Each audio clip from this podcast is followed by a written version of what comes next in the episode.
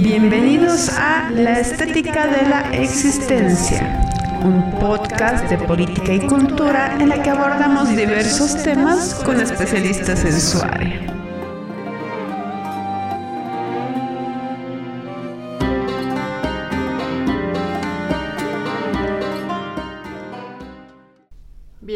Bienvenidas a todas, todos y todas a un nuevo programa de la estética de la existencia, un podcast de política, cultura y temas sociales en general. En esta ocasión tenemos un tema muy interesante que en realidad es una constante en América Latina por la importancia de la universidad de nuestro contexto, que es el tema de los movimientos estudiantiles universitarios. En particular vamos a hablar del caso boliviano y de una época paradigmática para entender esta relación entre el movimiento estudiantil y su realidad social, que es la época de las dictaduras. Estamos hablando de la década de los 70 y 80 del siglo pasado. Para ello, quiero dar la bienvenida al ingeniero Felipe Coronado. ¿Cómo está? Buenas noches, gracias por invitarme a tu programa. En realidad, esta es una oportunidad de hacer una pequeña, un pequeño inventario de, las, de lo que ha sido la historia universitaria en la cual nos hemos visto comprometidos. Perfecto. También quiero indicarles que aquí el ingeniero Coronado es ingeniero químico de profesión de la Universidad Técnica de Oruro. También actualmente es docente universitario y ha sido dirigente estudiantil en diversos escalas, podríamos decir, ¿no? Desde centro de estudiantes, pasando por la FUL y también por la entidad más grande que tenemos en Bolivia, que es la CV. Bueno, para empezar un poco esto, el programa, quisiera que contextualicemos para que entiendan nuestros oyentes en qué contexto social, económico y político se desarrolla el movimiento universitario en la década de los 70 y los 80. Bien, es, eh, es importante, yo creo, situar el desarrollo de la dirigencia universitaria dentro del contexto institucional que representa la propia universidad, ¿no? Eh, habría que tomar en cuenta que la universidad se constituye en el primer espacio para muchos estudiantes que salen del colegio donde pueden interactuar con otros y hablar sobre problemas que están asociados con la situación política del país. Este tipo de análisis, debate, este tipo de participación no es una participación constante en la vida del estudiante, ¿no? Cuando uno está en colegio, en realidad se preocupa muy poco de este tipo de temáticas y encuentra la realidad del país cuando está frente al estudio de su profesión. En ese, desde ese punto de vista, la articulación de la participación estudiantil se da en un proceso y en un escenario natural, ¿no? Porque la universidad representa un espacio donde puede debatirse las ideas, donde se puede confrontar realidades diferentes a partir del origen de sus propios estudiantes y donde hay un elemento común, ¿verdad? Y el común denominador de todos los dirigentes universitarios es interactuar en la realidad social a, partir de su formación académica y principalmente de su participación en un contexto democrático, ¿no?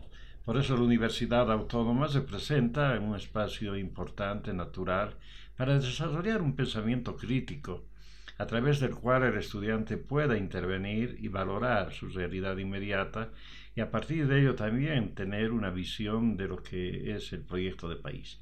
Esos idearios, esos imaginarios que se crean en el debate universitario han dado lugar a muchos procesos de articulación política en el país.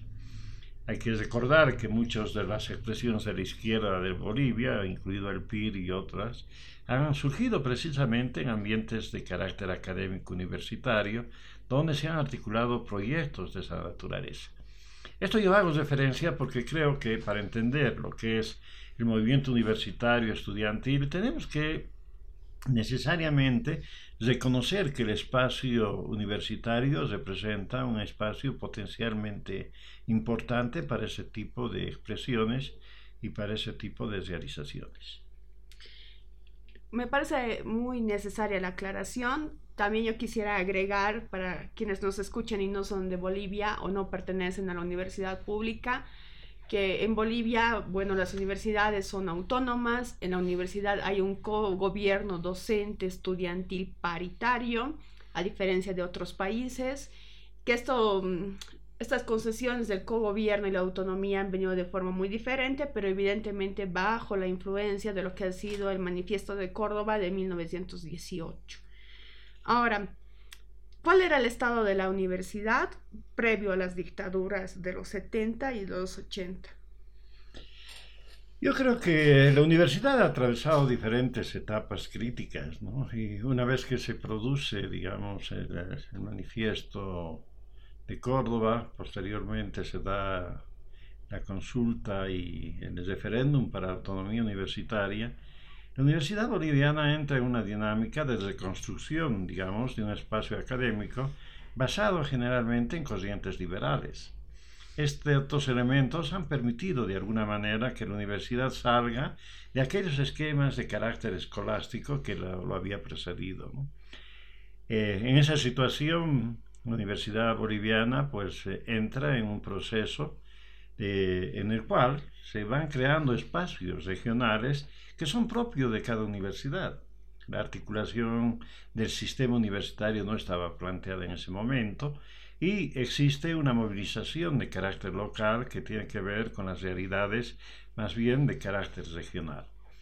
Esto, este elemento se, se traduce en gran medida en la articulación de lo que ha sido la Revolución Nacional de 1952 y a partir de ello entra en otro, otro proceso donde se va evidenciando que las características de la educación universitaria requerían mínimamente una modernización. Entonces comienza a darse un proceso que en 1970 se expresa mediante lo que se denomina la revolución universitaria. La revolución universitaria, que tiene su manifiesto central en la ciudad de Oruro, plantea pues esencialmente la necesidad de transformar la educación universitaria con un carácter nacional, al influjo de un proceso que era el proceso que, que, de la revolución nacional en Bolivia. En 1970, antes del golpe de, de Banzer y la instalación de esta dictadura, la universidad estaba sumida en una crisis interna y esto fue en realidad el escenario para que la intervención universitaria, la intervención de la dictadura, pues imponga un sistema educativo que era totalmente controlado y totalmente antidemocrático, tenía un carácter esencialmente autoritario. Se creó por primera vez un organismo nacional que era el CENES, que era el Consejo Nacional de Educación Superior que controlaba todas las universidades públicas. En ese momento la única universidad que había surgido en ese proceso con un cierto carácter privado era la Universidad Católica de Bolivia y no existían otras universidades privadas en el país. Entonces, ese es el contexto que caracteriza a la etapa previa a la intervención militar y a las dictaduras militares en la Universidad Boliviana.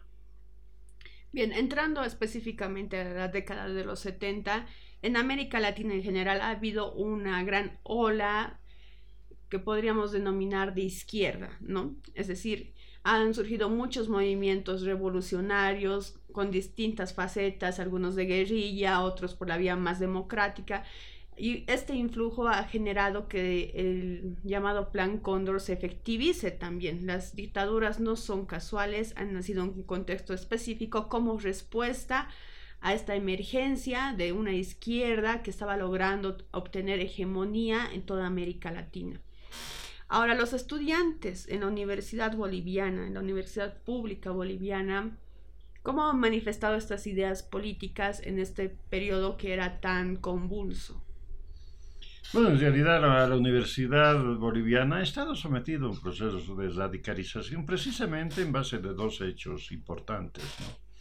El primer hecho importante tenía que ver con el surgimiento ya de gobiernos de carácter popular, pero eh, orientados por las políticas de imperialistas en nuestro país.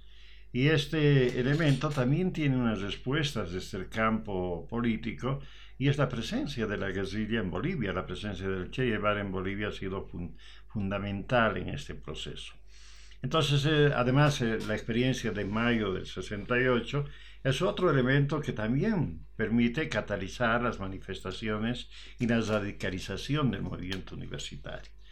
Estos elementos que son previos a la, dictadura de Banzer dieron lugar a una serie de, de, movimientos y expresiones que se dan en el país. Primero, en, la primera etapa, pues surge la radicalización y esa radicalización se traduce que las fuerzas políticas que de alguna manera tenían una presencia en la universidad asuman posiciones que tengan que desde el campo de la izquierda, ¿verdad?, planteen diferentes proyectos al país. Un elemento esencial de todo esto ha sido, por ejemplo, la presencia de la juventud católica en la Universidad Boliviana. Esta juventud católica que estaba organizada dentro de lo que era la democracia cristiana, se radicaliza y se separa del partido de la democracia cristiana y genera una serie de movimientos de carácter radical. Muchos de estos dirigentes de origen cristiano católico pues se pasan a formar parte del Ejército de Liberación Nacional y dan lugar por una, en una primera instancia en una incorporación y un apoyo al proceso que se vivía en Bolivia en la guerrilla y posteriormente, después de, de, la derrota de la guerrilla en Bolivia, pues surge la necesidad de dar continuidad a este proceso y se dan otras experiencias. Una experiencia importante de esta radicalización ha sido la experiencia de Teoponte, ¿no? Teoponte ha sido un escenario en el cual se forma una guerrilla en base esencialmente de dirigentes y cuadros universitarios. Pues este, esta experiencia guerrillera, más allá de, de, los resultados finales que terminan con la aniquilación de, de todos los combatientes que la conformaban, había dejado también una huella importante en todo lo que representa el movimiento universitario. ¿no? La revolución universitaria tiene ese influjo político, y a partir de esta revolución universitaria también se plantean elementos importantes. La reforma educativa universitaria es un planteamiento que surge de la universidad y que de alguna manera las dictaduras las asumen e imponen un tipo de reforma educativa. Y por el otro lado también tenemos la expresión y la presencia de militantes de la izquierda que trabajan y desarrollan su propia actividad a partir de, de la universidad. Eh, la experiencia de la formación de, de, este tipo de organizaciones políticas se traduce ¿no? a una presencia activa en la política del país. Bien, aquí yo quisiera rescatar dos puntos. El primero es hablar del tema de la experiencia guerrillera. Para quienes nos escuchan en Bolivia, Teoponte es posiblemente la más paradigmática, conocida y estudiada. Sin embargo, también estos movimientos guerrilleros, conformados en su mayor parte por universitarios, han tenido otro tipo de experiencias. En Oruro ha, habido una toma, bueno, un intento de toma de un cuartel militar, es decir, ha sido una organización mucho más grande de la que tal vez nosotros, que somos más jóvenes, podemos dimensionar. Yo quisiera que, se, que podamos profundizar un poco en ese tema. Bueno, el tema esencialmente es que la radicalización de la juventud boliviana se traduce en una primera etapa en el posicionamiento de la izquierda dentro de la universidad y a partir de ello también una presencia mucho más activa de lo que era la organización del Ejército de Liberación Nacional. Este tipo de organizaciones toma como, como base digamos, las direcciones estudiantiles. Y este es el primer elemento que surge, ¿no? En ese proceso, que es un proceso político, pues eh, las universidades se traducen ¿no? en espacios mm, de agitación, espacios donde se trabaja, digamos, las organizaciones de carácter político revolucionario, una presencia activa en la sociedad.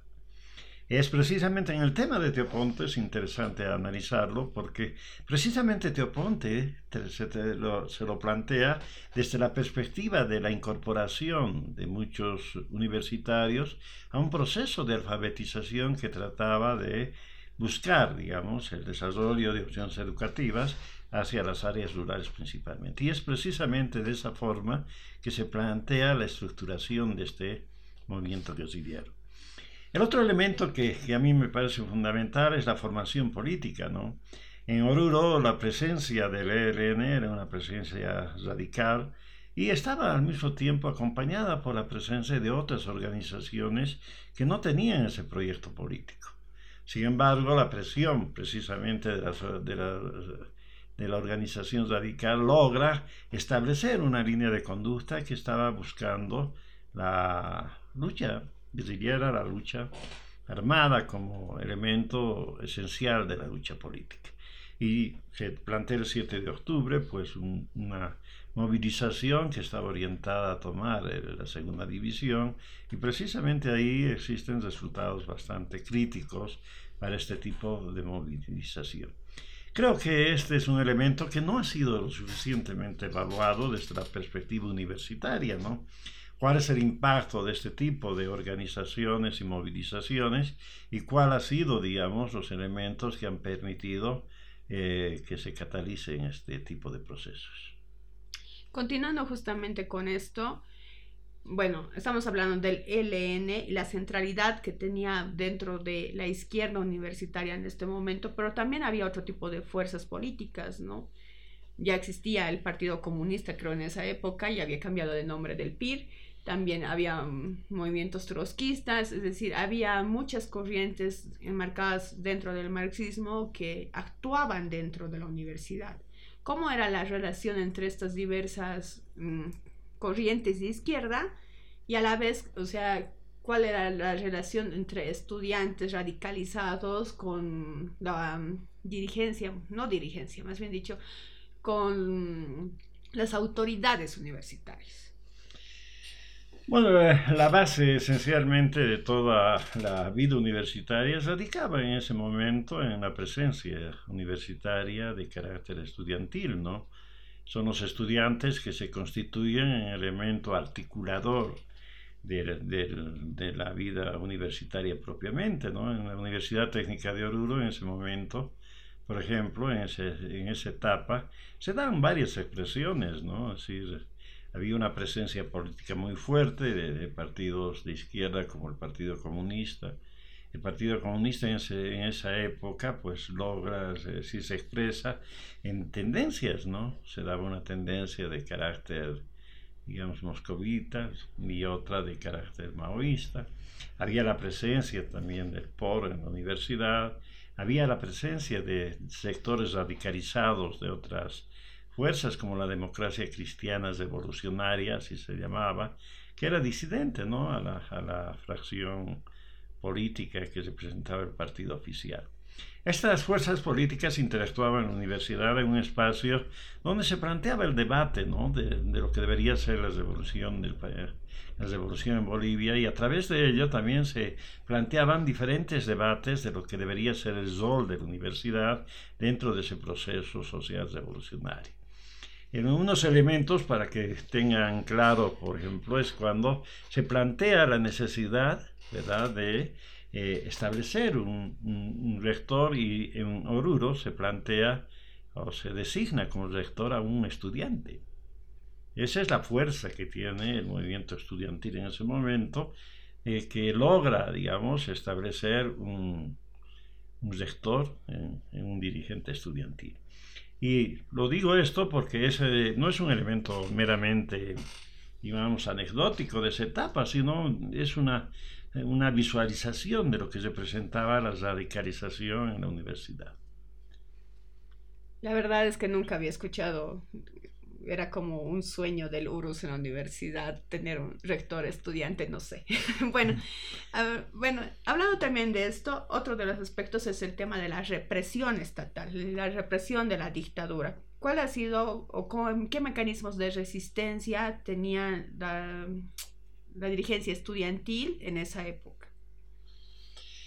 Bueno, lo que, lo que sucede, como en todo, en todo proceso, digamos, de, de, flujo de carácter social, se plantea en ese momento, a través del golpe de Banzer, eh, la interrupción de todo ese proceso que estaba viviendo la sociedad boliviana y la universidad en particular.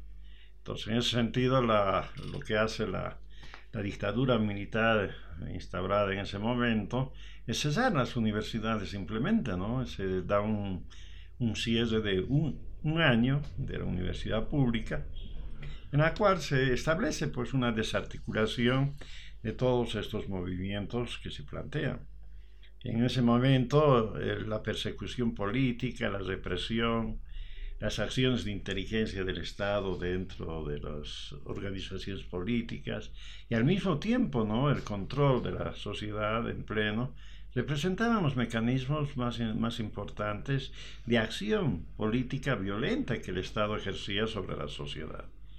Entonces, en el primer momento de la, de la, dictadura se plantea una desarticulación. Esa desarticulación tiene tres elementos que lo explican además en esencia, ¿no? Primero la dispersión de todo lo que representan, digamos, la, representación estudiantil y los líderes universitarios. Segundo, está todo el tema que representa la clandestinidad y, la lucha en la resistencia. Y tercero, que es un elemento importante, es el control sobre la base social que se presenta en la universidad. Estos elementos al final son los que impone la dictadura en, una primera instancia para tomar el control de la universidad. Pero además existen elementos de carácter académico. El surgimiento, es decir, la dictadura eh, crea el Consejo Nacional de Educación Superior, el CNES, que es designado por el gobierno en diferentes manifestaciones y ellos intervienen en la universidad y al intervenir en la universidad en el año de cierre de la universidad pública en el país, imponen este tipo de organización de carácter nacional. Todas las universidades tienen esa denominación, ¿no? Estamos hablando de la Universidad Boliviana desde el punto de vista de la intervención de la dictadura militar. Y esto también supone la imposición de un modelo educativo de carácter anglosajón que es traído a Bolivia en base de, un sistema de creditaje y al mismo tiempo mm, tomando en cuenta, digamos, elementos que articulan ese proceso de creación para fines determinados.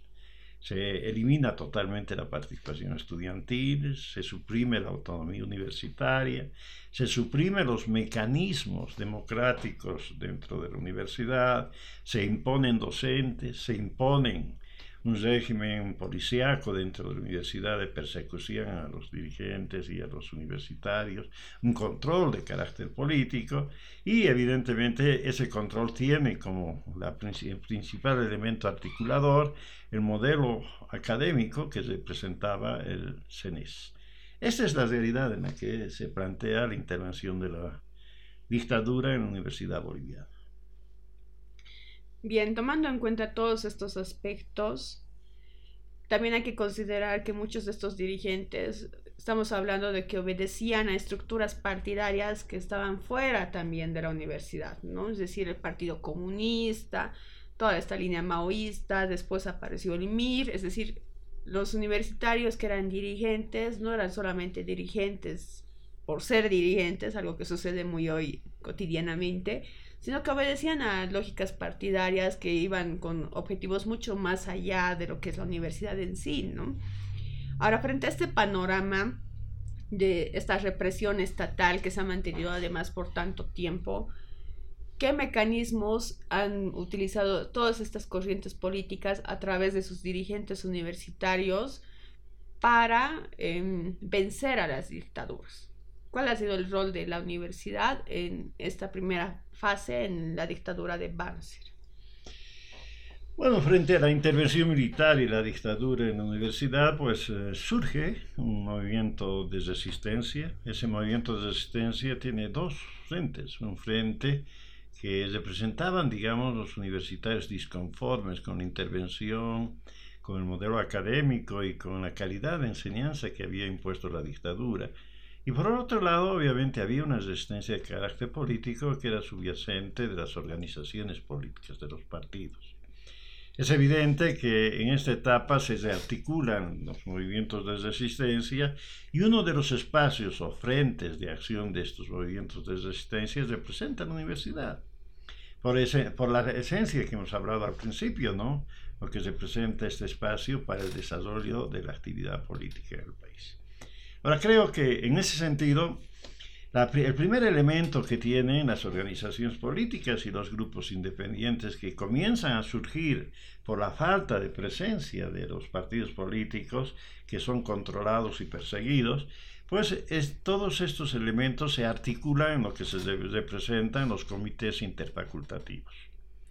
El comité interfacultativo es la expresión de la organización clandestina de los estudiantes a partir de las carreras y las facultades y esa organización alcanza niveles de coordinación en, toda la universidad que comienza a expresarse mediante acciones de resistencia concretas, ¿no?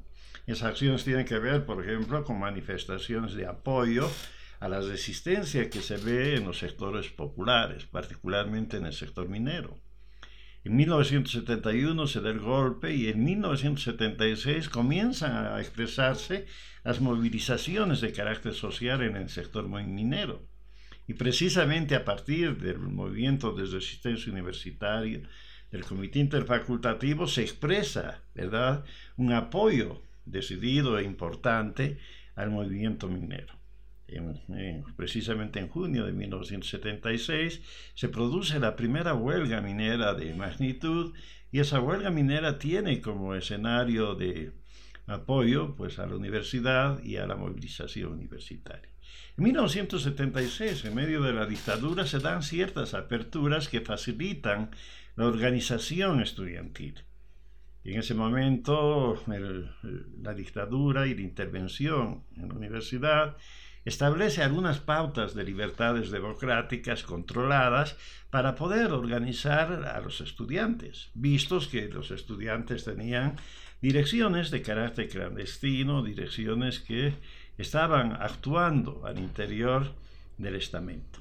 Y esto hace que en primera instancia se articule de esa manera una presencia importante. Entonces, eh, estos espacios en los cuales se comienza a reconquistar la participación estudiantil facilitan algunos procesos de intercambio y al mismo tiempo permiten, digamos, una mayor interacción del movimiento universitario con las propias bases de carácter estudiantil. Hay un eh, hecho que me parece central en el que quiero ahondar, que es el tema de los comités interfacultativos porque evidentemente estamos hablando de una época en la que no había acceso a mucha tecnología, a diferencia de hoy en día que hay muchas formas no muy variadas de comunicación, en esa época no se podía. ¿Cómo se organizaba este comité interfacultativo que era totalmente clandestino? ¿Qué mecanismos usaban? ¿Cómo era su dinámica? Bueno, para comenzar, los comités interfacultativos eran una expresión de carácter orgánica funcional que representaban, digamos, las instancias de, la organización propiamente universitaria, que son las facultades y las carreras. Entonces, eh, en general, el movimiento político, es decir, eh, los partidos políticos en la resistencia, tenían organizaciones de carácter estudiantil que actuaban en la clandestinidad llámese frentes, llámese células, llámese, digamos, círculos en los cuales se reunían e intercambiaban información y tomaban decisiones de acción respecto de hechos puntuales, por ejemplo. Pero a la par, esto, este movimiento era un movimiento absolutamente disperso. Tenías varios frentes que estaban actuando en forma aislada, en forma dispersa, pero con un sentido común y el sentido común era la resistencia a la intervención militar y a la dictadura. Entonces, en ese, en ese ámbito, este elemento es un elemento articulador importante, ¿no? Se plantea en primera instancia la lucha, ¿verdad?, por la reconquista de la autonomía como un espacio institucional importante para la participación de la universidad en los procesos sociales y por el otro lado también se, se liga, se logra relacionar la lucha de la autonomía con la lucha por la democracia en el país. Y estos son los elementos articuladores que finalmente permiten niveles de coordinación entre las organizaciones políticas existentes en universidad. Esos niveles de coordinación en principio se presentaban diferentes, digamos, eh, diferentes organizaciones políticas presentes en la resistencia universitaria. Pero después, en la medida en que avanza la organización, en la medida en que existen espacios que no tienen una presencia política de las organizaciones políticas, se da la necesidad de incorporar sectores de carácter independiente. Esos sectores son cooptados también políticamente por las propias organizaciones. Entonces hay una dinámica en la cual se van interrelacionando primero las fuerzas políticas y esas fuerzas políticas interrelacionan con la base estudiantil. Esa interrelación pasa por una serie de mecanismos que hoy en día pues son inimaginables, ¿no? Por ejemplo, para transmitir información se publicaban boletines clandestinos, se lo hacía en, mineografiado, es decir, utilizando multicopiadoras, en ese entonces no había las fotocopiadoras, no existían también sistemas de comunicación apropiados, se tenía que utilizar diferentes mecanismos para desarrollar una comunicación orgánica dentro de lo que era el comité interfacultativo. Pero esencialmente estos elementos permiten, de alguna manera, llegar a la amplia base estudiantil, transmitir el debate, crear espacios de contacto y de intercambio y a través de eso también mejorar la organización estudiantil. Ya. Ahora, con la caída de Banzer se vuelven, se devuelven en realidad estos... Mm, bueno, en realidad ha habido un periodo muy convenzo entre los 70 y los 80, ha habido varios golpes militares, periodos de gobiernos más democráticos, etcétera. Cuando cae Banzer, se recupera la autonomía y el cogobierno dentro de la universidad. Bueno, estos son unos procesos bastante complejos porque refleja una conflictividad de carácter político-social. ¿no? Es decir, yo daría algunos hitos que son importantes para entender ese proceso.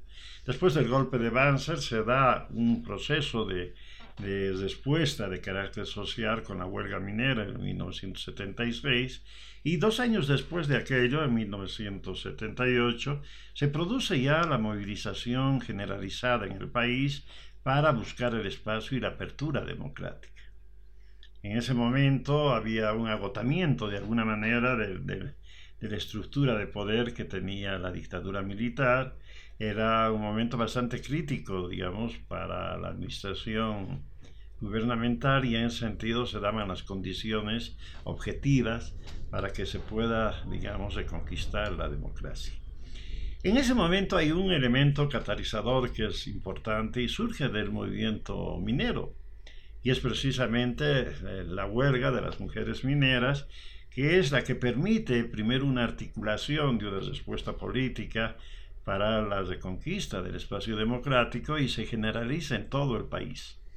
La universidad no está exenta de ello, se organiza el comité interfacultativo y en ese momento presenta un frente importante al incorporarse en el movimiento de la huelga de hambre. Y esta huelga de hambre tiene como resultado la apertura democrática, una apertura democrática en principio limitada y controlada por la dictadura, que entra en un proceso electoral y en ese momento se evidencia ¿no? que las opciones que tenía de continuidad la dictadura eran absolutamente limitadas. El candidato, el delfín de, de, la dictadura, pues que era Pereda, no logra una respuesta de carácter electoral y a partir de ello se da una mayor apertura.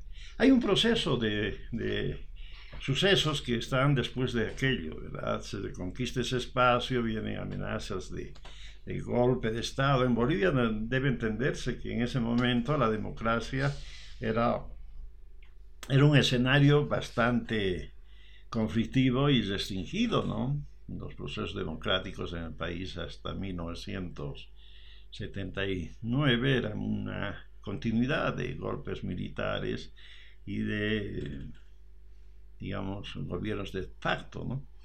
Pero en ese sentido el problema y el gran desafío de la movilización social era reconquistar la democracia con un carácter mucho más estable.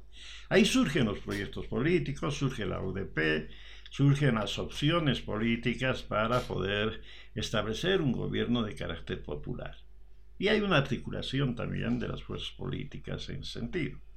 En la universidad eso se refleja por una mayor, un mayor dinamismo que permite en principio la reposición de las direcciones estudiantiles.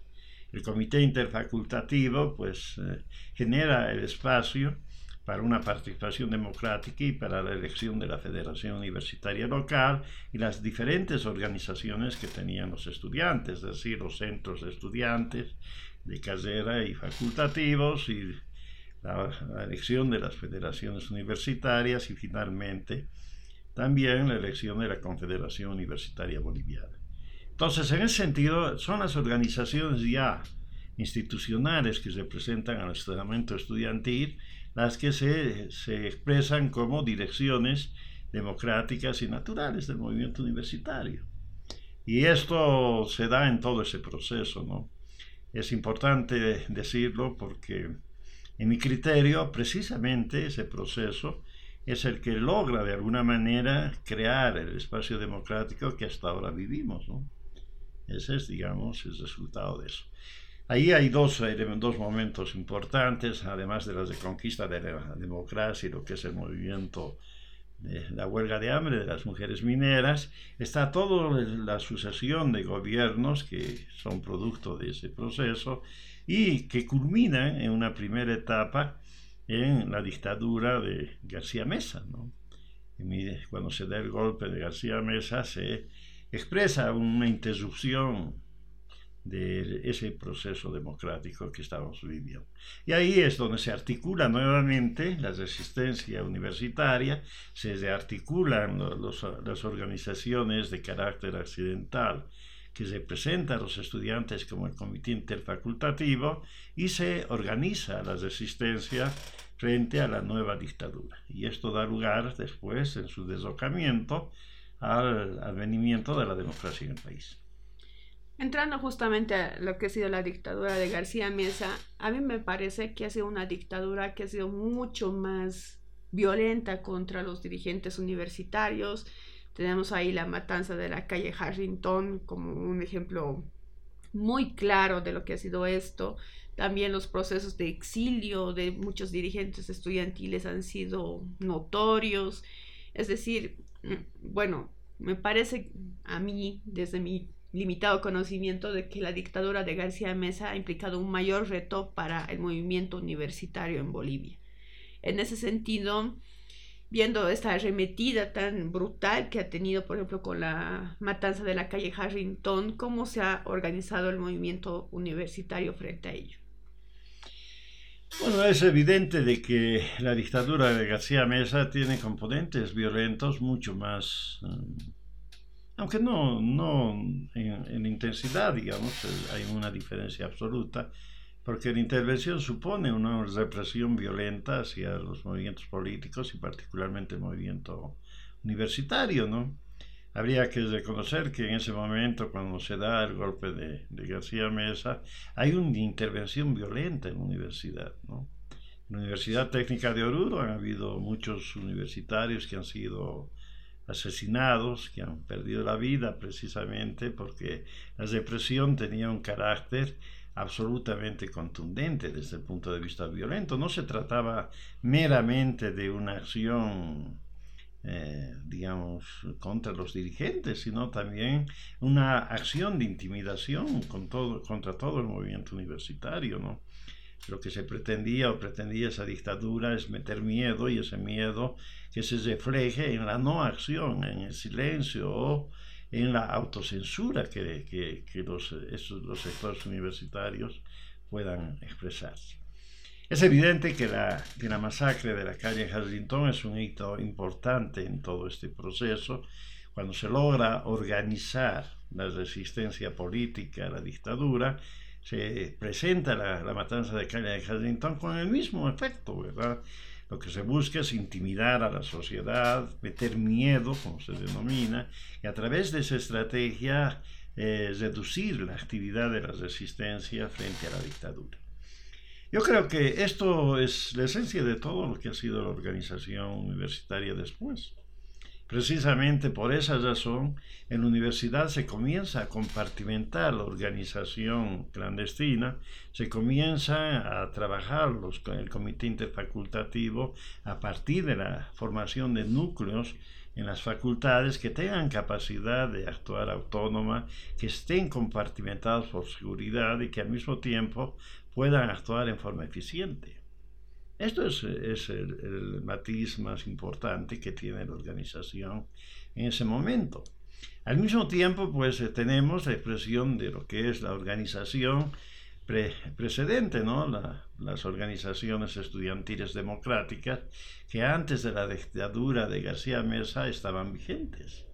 Entonces el movimiento logra en muy poco tiempo articular una organización del comité interfacultativo en base precisamente de los sectores ya organizados en la universidad y en base de la presencia de muchos dirigentes universitarios.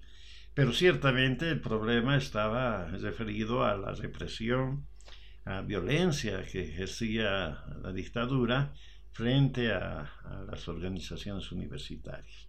Y este es el elemento, digamos, más crítico, ¿no?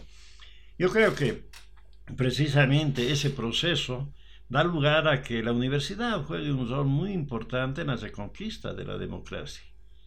Es decir, eh, hay que tomar en cuenta que nuevamente es ese sector minero, esta vez en Guanuni, el quien articula una respuesta frente a la dictadura, buscando la reconquista de los derechos de carácter laboral, sindical. Y a partir de eso, la universidad apoya esta movilización y al mismo tiempo articula una respuesta de carácter general frente a la dictadura mediante una nueva huelga de hambre. Y esta huelga de hambre está orientada a que exista un cambio, digamos, en la dictadura y presionar, básicamente, para que exista una apertura de carácter democrático y una vigencia de la autonomía universitaria. En estas épocas de amplia represión, la movilización estudiantil era peligrosa. Sin embargo, yo me imagino que uno de los mecanismos que han tenido los universitarios en esa época para manifestar una contrahegemonía, digamos, al golpe, eran las marchas, ese tipo de movilizaciones que mostraban fuerza y apoyo tal vez a la resistencia a la dictadura. Los universitarios que se han quedado en Bolivia, porque muchos dirigentes han sido obligados a salir al exilio, cómo han asumido estas tareas aquí, ¿no? Porque, bueno, o sea, más allá de la conspiración o la actividad clandestina, tenían que tomarse otro tipo de acciones que visibilicen también que existía una resistencia y que ésta estaba actuando frente a la dictadura. El primer elemento, ¿verdad?, que permite este, este proceso es eh, la presencia, digamos, de, organizaciones activas que habían alcanzado algún grado de reorganización en, la etapa entre la dictadura, cuando se da algunos espacios de carácter democrático. De esta manera, por ejemplo, la, la COP representa un punto de referencia absolutamente importante la Federación Sindical de Trabajadores Mineros es un elemento también importante para la rearticulación del movimiento de la resistencia. Esa rearticulación en principio tiene un referente eh, necesario en, el movimiento sindical y en la universidad a través de la presencia del comité interfacultativo. Esto finalmente pues, se articula también en lo que era el Comité de Defensa de la Democracia en el país y en base de eso se plantea la necesidad de coordinar acciones en diferentes sectores sociales. Y estos elementos confluyen en una primera etapa en un seguimiento que permita denunciar a nivel nacional e internacional de las acciones que se estaban dando en Bolivia a partir de la dictadura. Esto ha sido un frente importante en nuestro criterio porque en realidad ese frente ha permitido ¿verdad? el aislamiento de la dictadura en el contexto internacional y su agotamiento posterior. Y en, el contexto interno se preparan las movilizaciones, ¿verdad? Las movilizaciones son articulaciones sociales que nacen a partir de las organizaciones de carácter sindical y a partir de ello el movimiento universitario se incorpora plenamente ¿verdad? con estas organizaciones para fortalecer el movimiento, la movilización como respuesta a la dictadura. Entonces, en ese momento se plantean una serie de acciones. Esas acciones permiten en la universidad, de, alguna manera, ¿verdad?, eh, articular los espacios particularmente urbanos, ¿verdad?, donde se desarrolla la resistencia. Entonces, de esta manera hay una relación eh, muy fuerte, ¿verdad?, entre el movimiento de estudiantes de secundaria y el movimiento universitario, esa relación natural permite hacer una, una serie de movilizaciones de carácter, digamos, de juvenil, para poder sensibilizar y convocar a la sociedad ¿no? en su conjunto a participar del proceso de la reconquista de la democracia. Bien, una vez que cae el gobierno de García Mesa, bueno, después llega Siles, es posicionado presidente, empieza el gobierno de la UDP. Digamos que uno de los elementos articuladores dentro de la izquierda universitaria, que era la reconquista de la universitaria, parece garantizada, por lo menos hasta ese momento. ¿Qué es lo que sucede con el movimiento universitario una vez que Siles asume el poder? Bueno, yo creo que el advenimiento de la democracia en el país tiene una etapa conflictiva, ¿no? Es decir, no solamente era el problema de que se tomen, digamos, los resultados de las elecciones que determinaban en la UDP un ganador, sino también era, había intereses que desde el campo político se planteaban a nivel del país, ¿no? Entonces estos intereses mostraban las contradicciones que estaba presentando el espacio democrático y básicamente hay una serie de elementos que determinan finalmente el fracaso de la UDP y la dispersión de la izquierda. Este elemento al mismo tiempo está acompañado con la crisis del socialismo real a nivel internacional y genera un reflujo en la universidad. Entonces los, los movimientos políticos que estaban de alguna manera relacionado a los partidos y a las organizaciones políticas en el país, terminaron por, por irse, digamos, desarticulando en la universidad y generó un proceso de reflujo que se caracterizó por la despolitización de la universidad pública, ¿no?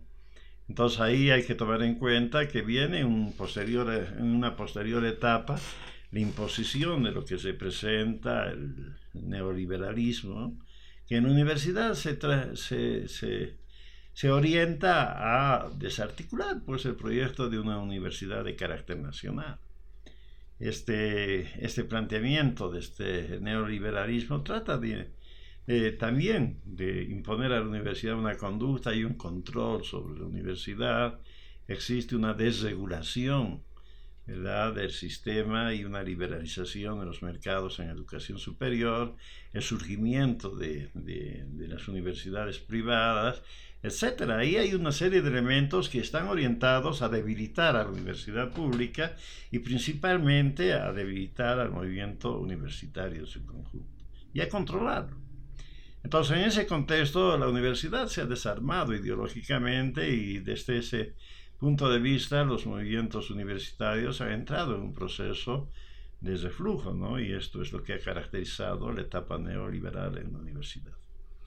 Exactamente, creo que ese es uno de los elementos centrales a nivel político y social, uno de los efectos más marcados del neoliberalismo, ¿no? La destrucción de cualquier forma de organización colectiva con un propósito que no sea pragmático, por decirlo en pocas palabras, ¿no? Ahora bien, em, viendo todo este recorrido de lo que ha implicado el movimiento universitario en una etapa que ha sido tan crítica en el país como son las dictaduras, todo esto de la época de los 70s y los 80s, ya consolidada una democracia con todas las falencias que pueda tener, los universitarios han cambiado, han cambiado sus objetivos de vida, su forma de ver la universidad pública y llega el gobierno del MAS, ¿no? que también hay que decir ampliamente, aún pese a ese grado de despolitización que existía, había núcleos pequeños, pero existían dentro de las universidades que seguían haciendo activismo político, y que también han apoyado a esta emergencia de lo que ahora conocemos como el proceso de cambio, entre comillas. Viendo ya así toda esta perspectiva, todo lo que has visto como dirigente universitario, como docente, viendo la perspectiva actual, ¿qué es lo que el movimiento universitario necesita hoy en día? Bueno, este es un, problema bastante complejo, ¿no? La universidad está en una situación, lo hemos visto en las últimas manifestaciones, que han sido pues eh, muy puntuales después de mucho tiempo de un silencio institucional que ha caracterizado a la universidad, ¿no? Así hay que tomar en cuenta de que a partir del neoliberalismo se da una crisis también de lo que se llamaba la democracia pactada y a partir de eso hay un descrédito del sistema político, ¿no? Y precisamente a partir de ese descrédito del sistema político surge las alternativas que hoy en día están expresadas por el MAS en primera instancia. En ese sentido, la universidad se convierte en un, espacio de crítica y el movimiento universitario comienza a expresar, digamos, una disconformidad respecto de la actuación del sistema político. Y por eso, precisamente en la universidad, se da un fuerte apoyo a toda la, la movilización que da lugar a la conformación del gobierno del MAS. Entonces, cuanto menos en las primeras etapas de la conformación del gobierno del MAS, la universidad representa una fuerza importante que apoya ese proceso. Sin embargo, este elemento que aparentemente representaba una nueva iniciativa política de la organización estudiantil, no logra plasmarse y concretarse dentro del proceso, digamos, político que vive el país, ¿no? Y esto se debe esencialmente a algunos elementos. ¿no? El elemento más crítico es el que tú mencionabas. Por un lado, hay una fuerza que el neoliberalismo había dejado en la universidad y era lo que se denomina, digamos, una acción pragmática, ¿no? una acción que está asociado a fines concretos. Esta acción y esta actuación de, de de estos sectores pragmáticos hace, por ejemplo, que muchos sectores de intelectuales que están en la universidad entren en una especie de contubernio y formen grupos corporativos de poder. El surgimiento de las roscas universitarias es una expresión del pragmatismo en la universidad, donde al margen de las diferencias políticas que tenían los partidos neoliberales, había un sentido común de intereses concretos que representaban sectores principalmente docentes. Entonces, este es un elemento que impide la capacidad de articulación del movimiento universitario y además lo impide mediante otro tipo de prácticas que son el clientelismo, que son, que son la, en realidad todo lo que representa, digamos, el prebendalismo, etcétera, en la universidad. Estos elementos impiden que el sector estudiantil se rearticule con una fuerza, un estamento importante y subordinan los principios de la universidad autónoma a intereses concretos. Este es el estado de situación en el cual surge, digamos, a través del neoliberalismo y de alguna manera prevalece en la etapa política que vivimos actualmente. Ahora, frente a eso, ¿cómo la universidad debe reaccionar y cuáles son los elementos que se deben asumir? En mi criterio, lo principal y lo más importante es que debe haber una acción de carácter, la autonomía tenemos que entenderla como autogobierno y al mismo tiempo, al ser Conceptualizada de esta manera, debería ser un espacio de participación estamental. Y la autonomía, sin independencia de los estamentos, no existe. Las roscas han subordinado al movimiento estudiantil a los intereses de los grupos corporativos de docentes.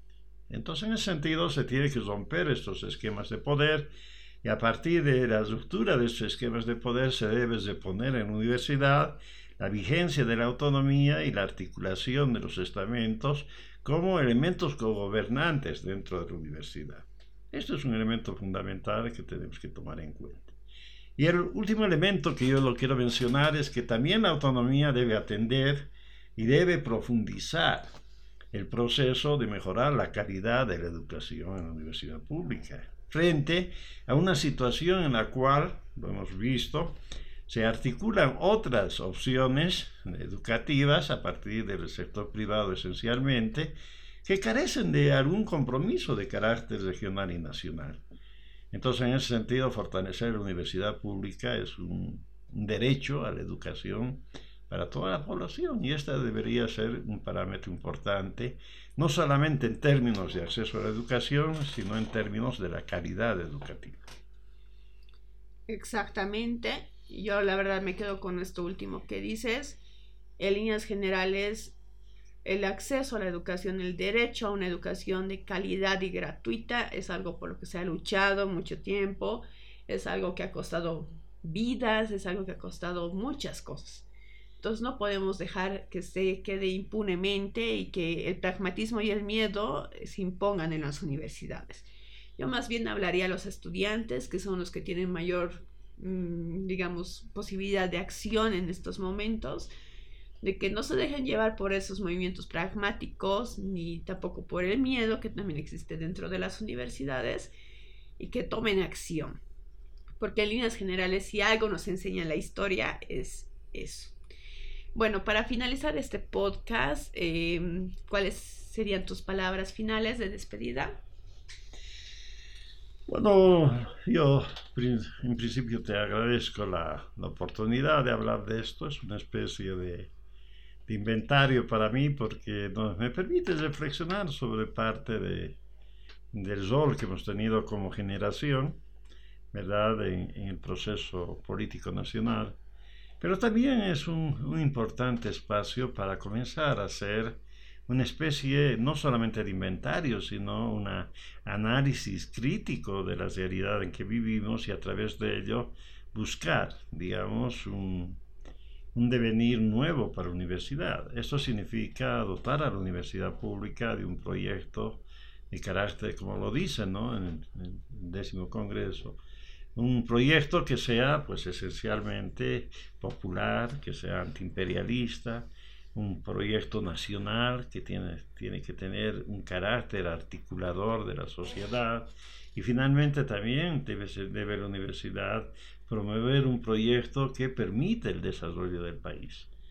En Bolivia no existen pues unas grandes brechas de carácter científico y tecnológico que tienen que ser resueltas a partir de la propia dinámica universitaria y del propio proyecto universitario. Yo quisiera convocar a docentes, estudiantes, a los viejos combatientes y luchadores de la autonomía universitaria, a que puedan aunar esfuerzos y buscar ese nuevo proyecto para nuestra universidad. Con esas palabras te agradezco nuevamente la oportunidad. Bien, con estas reflexiones y bueno, yo me imagino que vamos a tener otras conversaciones, hay mucho de qué hablar con respecto a la universidad. Em, nos despedimos. Les quiero hacer recuerdo que estamos en Facebook, en Instagram. Nos pueden escuchar por una serie de canales. Por favor, visiten nuestras páginas para mantenerse al tanto. Y será hasta un próximo episodio.